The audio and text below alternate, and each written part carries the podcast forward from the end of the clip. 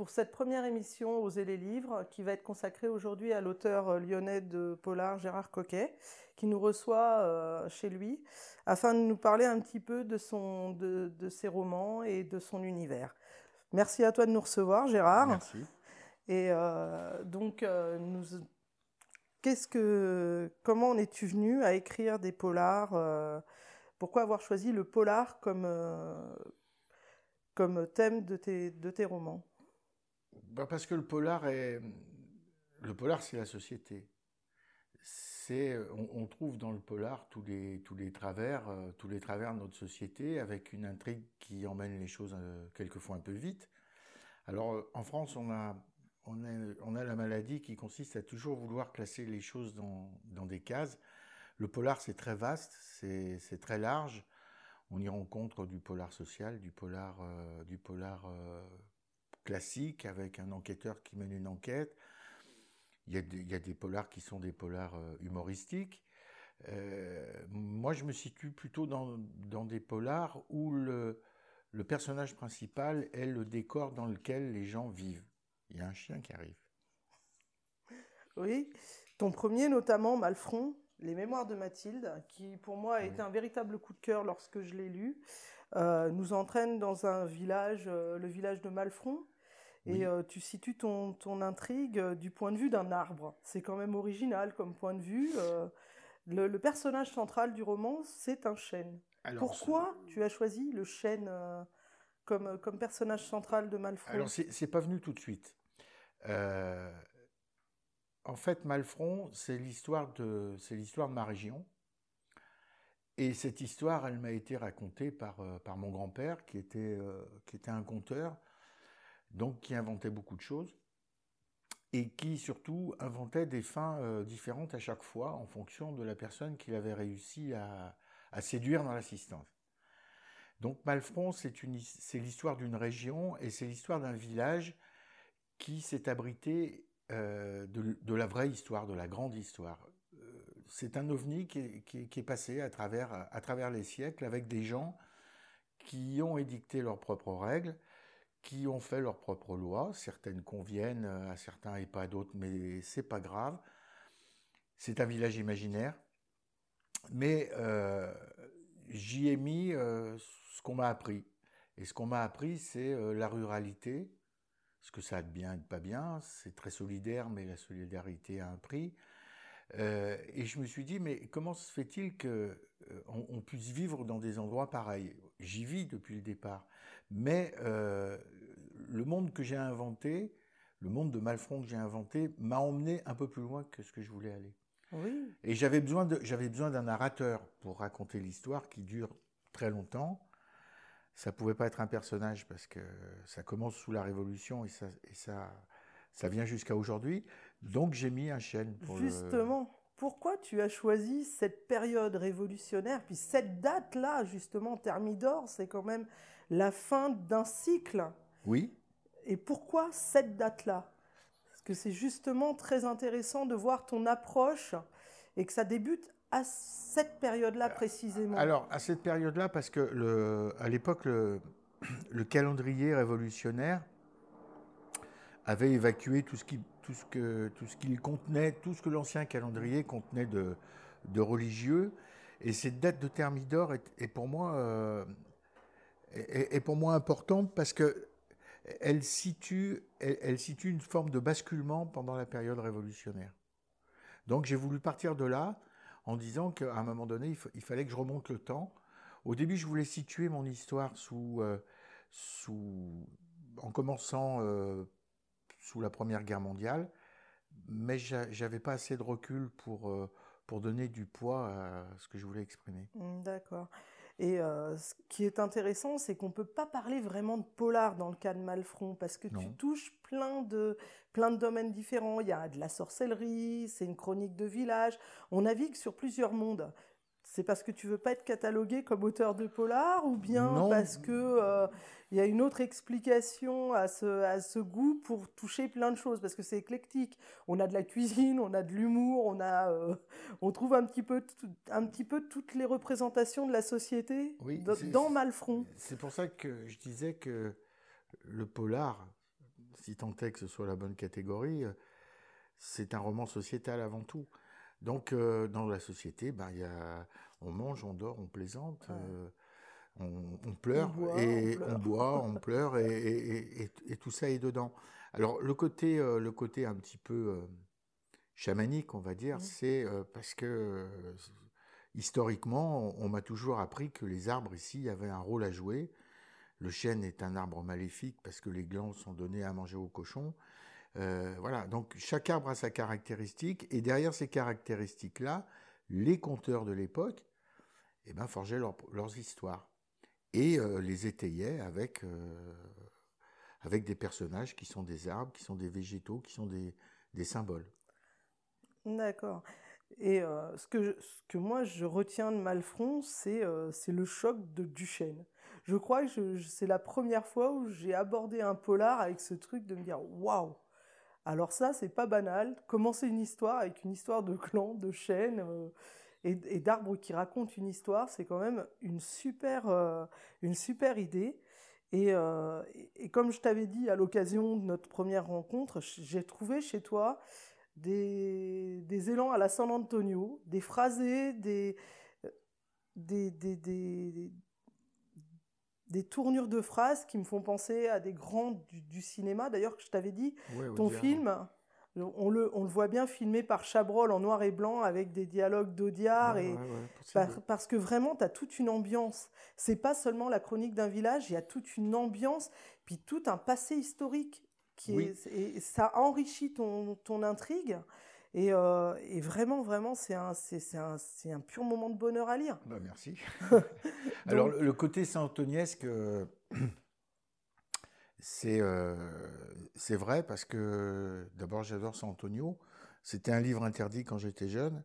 Et comme j'étais en pension, on lisait du La guerre des Michards, ce qui était très bien, mais c'était pas très drôle, on va dire. Et euh, j'étais pensionnaire et sous le bureau qui se levait, on avait la possibilité de, de lire rapidement quelque chose. Donc il fallait pas rester la tête trop longtemps sous le bureau, mais on pouvait rester un petit moment. Et San Antonio convenait parfaitement à ça, sauf que San Antonio, ça fait rire. Et euh, on s'est fait choper plusieurs fois à rire. Quoi. Donc, euh, bah, J'imagine bien. Mais je trouve que un livre ne peut pas être que noir avec des personnages sombres uniquement. Il y a toujours de l'humour. Il y a, dans, notre, dans notre région, il y a, il y a de la enfin comme dans toutes les régions, il y a de la moquerie. Euh, il y a, ouais, mais il y a un phrasé particulier au lyonnais quand même. Il y a un patois lyonnais qui, donne un, qui donne corps quand même. Mais vous savez, euh, les, les, les, les, les, histoires de la mer Cotivet, euh, de la montée du Gourguillon, etc., c'est des histoires drôles. Euh, donc euh, le, parler lyonnais est drôle. J'ai utilisé le parler lyonnais parce que comme le livre commence sous la Révolution, euh, je ne pouvais pas utiliser le langage d'aujourd'hui pour, pour dire c'est trop beau. Bon, donc j'ai utilisé le parler lyonnais parce qu'il il est un peu, il, il, vient du passé, il est il est très imagé, il est facile à comprendre, on peut l'interpréter assez facilement. Euh, c'est pas du patois. Mmh. Donc, euh, puis j'aime bien. Donc, euh, ah, il y a un côté quand même vraiment patrimoine lyonnais dans ton, univers qui est très important, jusque dans les vins et dans les, dans les plats que tu mmh. fais manger à tes, ah à tes bah personnages. C'est quand même très. Enfin, c'est un poulet qui est c'est un boulet euh, à la crème et au mori qui est offert à un flic quand même. oui, c'est fort quand même. C'est fort. Hein. Euh, c'était très fin. donc ensuite, après donc les mémoires de Mathilde que je vous recommande vivement, qui est chez, toujours publié chez Inoctavo, je crois. Oui. Ça n'a pas changé oui, oui. pour l'instant. Euh... Ça c'est le ça c'est le 2, ça c'est le 1. Ah oui, c'est les fantômes de la combe, je me suis planté. donc euh, c'était celui-là, les fantômes de la combe. Je me suis trompé dans les, dans les couvertures. Et donc voilà, c'est le diptyque de, de Malfron, donc avec euh, les fantômes de la combe et les mémoires de Mathilde. Tu n'as pas l'intention d'écrire une suite aux mémoires de Mathilde? Peut-être, peut-être. Euh, je suis resté cinq ans dans la combe de Malfron mmh. pour les écrire. Euh, ça a été très, très long. C'est difficile de s'en sortir quand on, quand on s'implique comme mmh. ça. Donc j'ai éprouvé le besoin de, de m'en aller. Les portes sont pas fermées, il, peut y avoir une suite. Euh, maintenant, il faut apporter quelque chose de, de neuf. Et c'est là que c'est peut-être le plus compliqué. Euh, repartir pour faire simplement un, un, troisième bouquin sur Malfron, il faut que ça s'accompagne de quelque chose qui, qui, soutienne le livre. Euh, c'est une intrigue euh, qui est possible, mais que j'ai pas encore inventée. Mmh, d'accord. J'y vais Donc tu ne fermes pas la porte. Je ferme pas la porte, mais j'y vais un petit peu à reculons. Ouais, j'y vais un petit peu à reculons. Et, et tes personnages sont, tu les as, tu les as projetés comment sur ton écran à toi d'auteur? Tu les as, tu les as formatés comment? Est-ce que tu t'es inspiré de personnes que tu connais dans la vraie vie ou tu as créé vraiment des personnages totalement euh, imaginaires euh? Alors il y a des personnes euh, qui, existent. Disons que certains personnages du, roman sont la résultante de, plusieurs caractéristiques qui existent chez les gens réels. Mes personnages sont... je passe beaucoup de temps à créer mes personnages. Avant de commencer à écrire, j'ai besoin d'avoir les gens sous la main. D'en rajouter éventuellement, mais j'ai besoin d'avoir un minimum de personnes sous la main. C'est-à-dire, j'ai besoin de les visualiser, d'avoir d'avoir euh, une photo. Alors si je, peux me servir par exemple du portrait de Jean Gabin, euh, si s'il m'inspire. Euh, j'ai besoin d'avoir leur date de naissance, leurs caractéristiques principales, leurs traits de caractère, leurs tics, leur, leur histoire, et j'ai besoin d'en connaître énormément sur eux. Donc je leur invente des choses euh, des parents, des enfants, mmh. des frères, des sœurs, qui qui seront peut-être pas, qui serviront peut-être pas dans le livre, mais j'en ai besoin pour en connaître plus que le lecteur va en connaître sur mes personnages. Donc je passe beaucoup de temps sur les personnages, sur euh, sur l'aspect psychologique, sur l'aspect psychologique, leur façon de parler.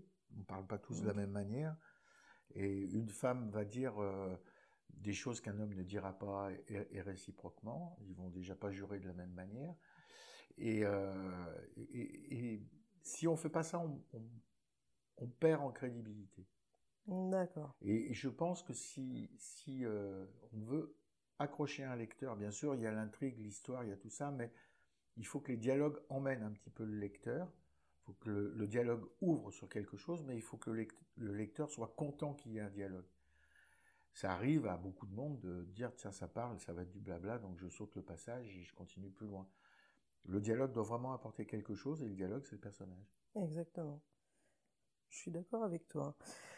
Et donc ton dernier roman, Connemara Black, qui est paru aux éditions Gigal en février, je crois. Oui, c'est ça. Voilà, qui alors lui nous entraîne complètement euh, dans un autre univers, puisque là tu nous entraînes en Irlande. Oui sur la piste des indépendantistes, l'IRA, le Sinn Féin. Oui. Alors pourquoi l'Irlande? Alors l'Irlande parce que j'y vais depuis 20 ans. C'est mon deuxième pays. C'est euh, c'est un endroit particulier parce que c'est une île et que qu'ils le veuillent ou non, les Iliens n'ont pas les mêmes euh, ont pas les mêmes caractéristiques que nous. Absolument, les ils n'ont pas les mêmes voilà, ils n'ont pas les mêmes préoccupations. Euh, il y a aussi une forme de solidarité sur une île euh, qui est différente de, de celle qui s'exprime chez nous. Et puis, euh, bon, on sait tous que l'Irlande, euh, c'est un caractère particulier puisque c'est des Celtes. C'est des Celtes. Que des Celtes, il y en a beaucoup. Il y en a au Pays de Galles, il y en a, il y en a en France chez les, chez les Bretons, en il y en a même en Espagne, etc. Donc, c'est une culture qui est qui est à elle seule une histoire. C'est une mythologie, la mythologie celtique. D'ailleurs, tu en parles dans ton roman. voilà. Donc j'ai essayé de regrouper dans ce roman euh, qui est euh, qui est écrit parce que j'aime le Connemara et j'aime l'Irlande. J'ai voulu regrouper les choses qui pour moi caractérisent l'Irlande les paysages, la mythologie, les conflits, les gens. Ils sont nombreux les conflits en les Irlande. Les conflits sont nombreux et, et, et, les personnages parce que les personnages, et la bière. et la bière ouais, bah oui, le, pub, le, pub, qui est quand même le lieu central dans tous les villages euh, de Celtes. C'est le, le, lieu de cohésion sociale par excellence euh, dans les dans les pays euh, nordiques on va dire que ce soit l'Angleterre l'Irlande l'Écosse le Pays de Galles. C'est le lieu central où tout le monde se rencontre où toutes les couches voilà. de la population, dialogue, il n'y a plus de, il a plus de couches sociales, on va dire. C'est ça. Tout les, le monde les- se retrouve. Les, les Celtes, on va dire, se reçoivent peu chez eux et se retrouvent au pub. Mm. Donc le pub est le, est, est le point central. C'est là que se racontent les histoires, c'est là qu'on joue de la musique, c'est là Mm. qu'on chante. C'est là qu'on Euh, pleure aussi, C'est là quelquefois. qu'on pleure aussi. On se retrouve après les enterrements au Au pub. pub. Euh, voilà, donc c'est un, end- c'est un endroit particulier et c'est un cœur quelque part. Et des pubs, il y en a beaucoup. Donc il y a, beaucoup de cœurs dans le Connemara et en Irlande d'une manière générale. Et je voulais, je voulais parler de ça parce que euh, on, on connaît mal, le- on connaît mal le conflit. Le conflit euh, irlandais a duré euh, des décennies. Visiblement, il s'est arrêté, il s'est apaisé. Il y a encore, il y a encore des braises qui fument dans, dans quelques endroits.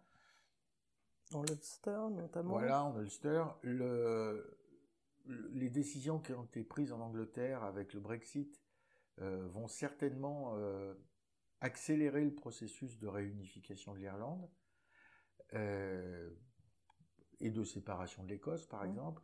Ça va générer d'autres d'autres choses parce qu'il y a des gens qui veulent pas que la réunification se fasse. Bien sûr. Bien. Donc euh, ça risque de repartir un peu. Un peu.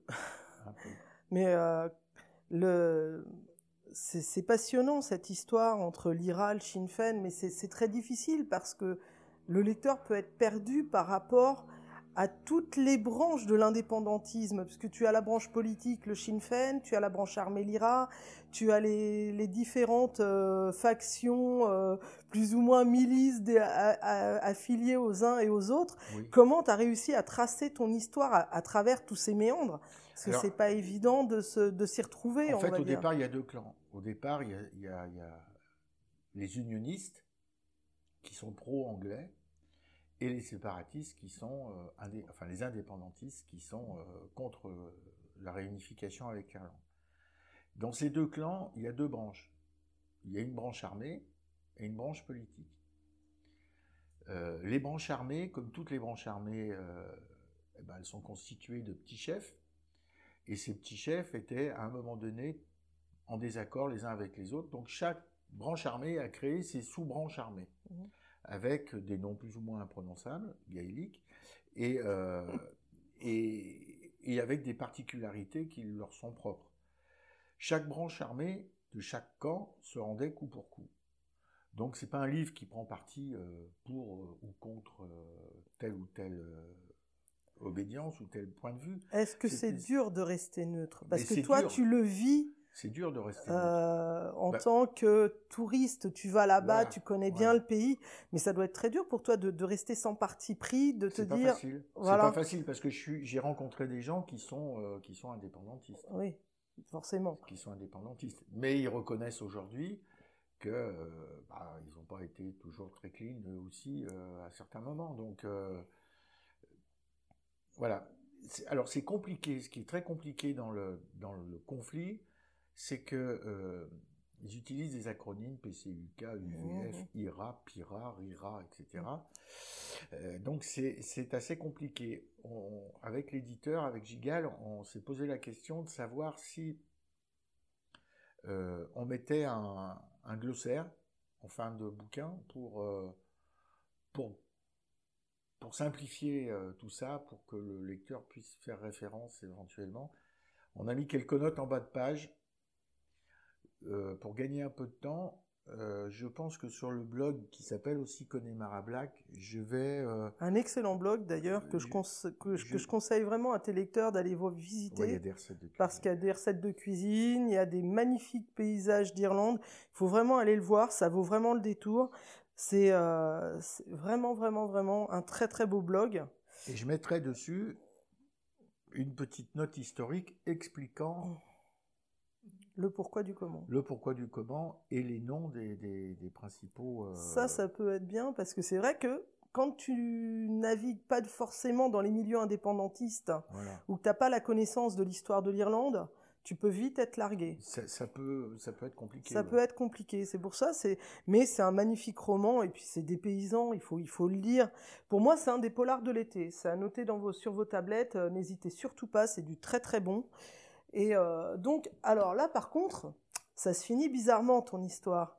Est-ce qu'il y aura une suite? Est-ce que oui. tu Là, c'est sûr. Voilà, parce que c'est ça, ça se finit quand même avec plein de points d'interrogation sur certains personnages. les, histoires sont bouclées, mais le personnage principal, euh, qui est une femme, qui représente l'Irlande en fait. Hein, oui, oui. Ah bah oui, on, le, on, le, voit bien, on le comprend tout de suite au caractère, euh, même à son physique, on voit bien qu'elle est, racine irlandaise. Euh, elle reste toute seule et, et, et c'est elle qui va porter les histoires suivantes. les histoires suivantes vont venir parce que c'est ma manière de d'écrire, donc elles vont venir d'un petit peu loin. Ah oui, là, euh, moi, je, je, suis un peu dans la confidence, donc je sais qu'elles viennent de très loin. Ouais, ouais elles, viennent, elles vont venir d'un petit peu loin, pas très loin, mais elles ah, vont venir d'un petit peu loin. Elles vont pas venir d'Irlande, euh, elles vont venir d'Albanie, mais ça va, ça, va, ça va remonter en Irlande. Mmh. Et donc, dans, ton, dans le Connemara Black, tu parles d'un épisode quand même assez particulier de l'histoire de l'Irlande, mmh. avec, euh, avec euh, la, tentative d'envahissement de, l'île par les, par les nazis et donc des groupes euh, paramilitaires bretons, les Bagadouches Tourmes. Oui, parce que l'Irlande, l'Irlande pendant la Seconde Guerre mondiale était neutre. Euh, ça, c'est parce qu'ils n'aiment pas les Anglais depuis toujours. Donc, euh, ils étaient restés neutres. Et les Allemands se sont dit, euh, bah, tiens, on va se servir des Irlandais pour, pour aller pour envahir l'Angleterre. Ils ont monté une opération qui s'appelait l'opération Arthur. Et pour monter cette opération, ils ont tissé des liens en Irlande. Cette opération Arthur n'a pas pu être menée à son terme parce que ils avaient beaucoup de d'autres choses à faire du côté de Stalingrad. Donc ils ont laissé tomber l'Irlande, mais ils ont gardé des contacts. Et à la fin de la guerre, beaucoup d'Allemands, pour éviter, enfin de nazis, pour éviter euh, les soucis qui leur couraient aux fesses, ont été obligés de, enfin se sont servis de l'Irlande pour, euh, pour être exfiltrés. Donc les Bagadouche-Tourmes ont servi euh, ont servi euh, d'exfiltrateurs. Les Bagadouches-Tourmes, mhm. c'est des, des, indépendantistes bretons. Et aussi des organisations paramilitaires. Et des organisations paramilitaires, voilà. Donc, euh, je ne veux pas dire que tous les indépendantistes bretons étaient, étaient euh, comment dire, étaient des, des pactisans avec, avec l'Allemagne, loin de là. Mais certaines branches ont, ont collaboré à, à ce que, euh, à ce que les Allemands euh, envahissent, euh, envahissent via l'Irlande l'Angleterre. Voilà. Donc effectivement, il y a un petit passage de Connemara Black qui fait référence à, à cette partie-là, qui est quand même une histoire bien particulière. Oui, oui, oui, oui, bien particulière. Donc, tu, tu vas nous emmener en Albanie sur le prochain. Voilà. D'accord. Alors on l'attend pour quand ce petit, cette petite suite? Je sais pas parce que Euh, j'en ai écrit une cinquantaine de pages, j'ai l'intrigue, les personnages, je sais comment ça va se terminer. Il faut avoir un peu de temps pour, euh, pour s'y mettre, Il mmh faut avancer. Il faut le mmh, faire relire. Il faut l'envoyer ensuite euh, chez Gigal. voilà, donc ça va prendre, ça va prendre. Je pense que ça, ce sera pas avant un an. Mmh, d'accord on attend avec impatience ah parce bah, que vraiment, euh, déjà, Connemara Black, tu nous entraînes loin, donc euh, l'Albanie, pourquoi pas. Et puis c'est original comme pays parce que c'est pas évident de trouver. Ah bah, c'est euh, un pays, c'est un pays qui est, qui est une histoire à lui tout seul parce que. Il est, complètement fermé. C'est complètement fermé. C'est 3 millions d'habitants, 700 000 bunkers. C'était dirigé par un dictateur qui a qui voulait déclarer la guerre à l'URSS et à la Chine et ça a duré 50 ans. Donc euh, tout ça, c'est euh, euh, c'est déjà pas anodin. C'est encore moins anodin quand on sait que l'Albanie, c'est un mélange de, de protestants, d'orthodoxes, de catholiques et de musulmans. Et qui est régi, je crois, par un seul texte. Voilà, et qui est régi par un texte patriarcal qui s'appelle le Canoun, qui est le texte qui décrit les, les relations entre les gens et notamment la vengeance. Ah, ah. Donc, ça va être axé sur la vengeance. Ça va être un peu la vengeance, oui. D'accord. Ça va être axé sur un, un thème. euh, je ne veux pas trop en parler parce que Bah non, parce que je voudrais pas me le faire piquer d'abord. déjà, oui. Non, mais ça va ça va parler de ça va parler de, de l'Albanie, oui, au départ. Et des gens qui y ont vécu et, et pour quelles raisons, ils y sont allés, qui sont des raisons politiques et pourquoi ils sont revenus en Irlande après. D'accord. Et donc, la dernière partie de notre émission va être consacrée au coup de cœur de l'auteur invité. Donc, euh, pour 2017, Gérard, quelles sont tes recommandations? Ouf. Alors, euh, le premier, c'est un livre de Stéphane Magny. Je ne sais pas si c'est exactement le, la prononciation, parce qu'il y a des accents dans tous les sens. Ça s'appelle Noir Océan. Alors, c'est un livre particulier parce que quand je l'ai eu entre les mains il y a quelques années de ça, c'était en grand format. Je l'ai refermé à un moment donné parce qu'il est écrit euh, au présent en utilisant le jeu. Et moi, ça, me bloque un petit peu ça. Finalement, je, je me suis remis dedans et c'est absolument exceptionnel. C'est un huis clos qui se passe sur un bateau.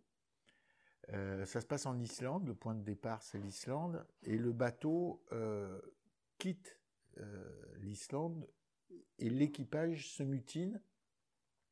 Sauf que le problème, c'est que les, gars qui ont embarqué sur ce bateau, ils ont, ils ont tous embarqué un sac à dos plein de cailloux avec eux.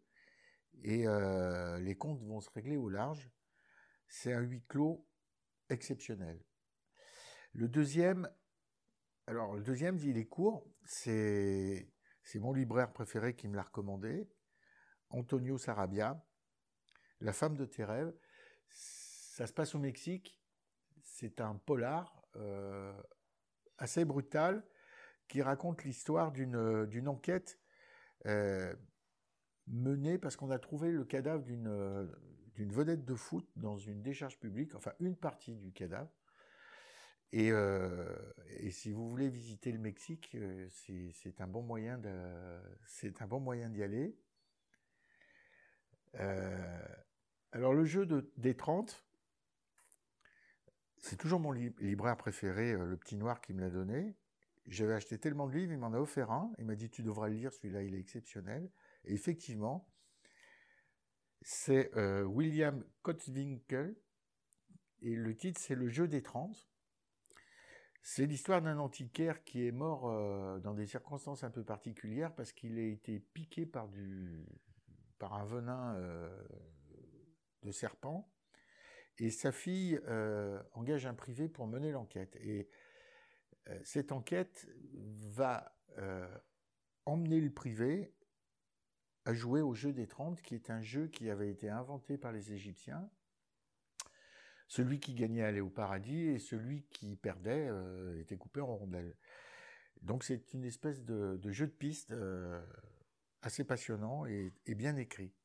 Et puis le dernier, Fabienne Juel, Ceux qui vont mourir. Alors ça, c'est, ça m'a laissé un petit peu de, un petit peu pantois. Ça se passe dans le milieu gitan et c'est l'histoire d'une d'une vieille qui a qui a perdu son pouvoir. Et son pouvoir, c'était un pouvoir de faucheuse, c'est-à-dire qu'elle était capable de de, euh, de prévoir la mort des gens. Euh, sauf qu'elle n'a plus ce pouvoir-là et elle se demande qui l'a récupéré dans sa, dans sa descendance. Et c'est sa petite fille qui l'a récupéré, sauf que la petite fille, bah, c'est une jeune, elle est moderne et elle n'a pas trop envie d'être la nouvelle faucheuse parce que ça implique beaucoup de choses. C'est un livre euh, sur la mort, bien sûr, mais c'est un livre sur la mort euh, assez guilleret. Et, c'est un super bon bouquin et très très bien écrit. Voilà, c'est les quatre bouquins qui m'ont euh, beaucoup marqué sur cette année 2017. Bah écoute, je te remercie pour ces recommandations. Je pense que Fabienne Juel va bien me plaire. Je pense que celui-là va finir dans ma, dans ma Ah biblio ouais, ouais, très vite. c'est, c'est- Et celui de, de William Kotzwinkel aussi. Bah, merci beaucoup à- pour, euh, Bah, pour nous avoir qui- reçus chez moi. toi. C'est moi qui vous remercie. Et euh, bah, à bientôt pour un nouvel, euh, une nouvelle émission.